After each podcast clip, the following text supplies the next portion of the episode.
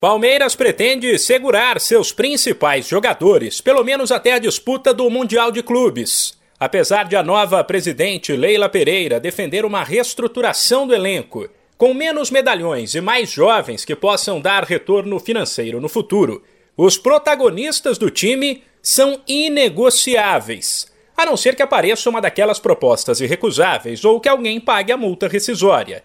O Verdão já recebeu sondagens por alguns atletas mas fez questão de deixar claro a agentes do mercado que não tem interesse em vender seus principais jogadores e nem avançou nas conversas.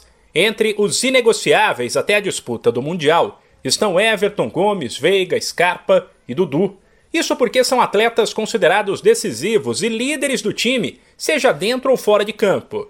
Essa decisão não quer dizer que ninguém mais vai sair.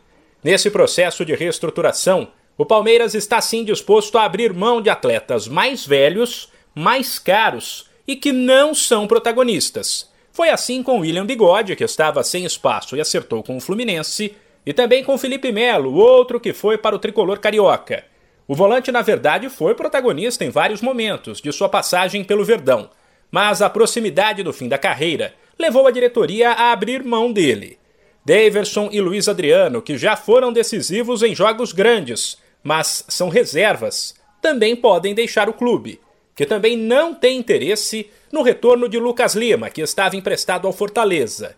Por outro lado, depois de contratar o goleiro Marcelo Lomba, o meio-campista Atuesta e o atacante Rafael Navarro, o Palmeiras busca pelo menos mais dois reforços: um zagueiro que jogue pela esquerda e um centroavante.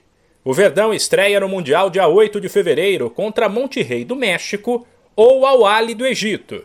Se vencer, fará a final no dia 12, possivelmente contra o Chelsea, da Inglaterra. De São Paulo, Humberto Ferretti.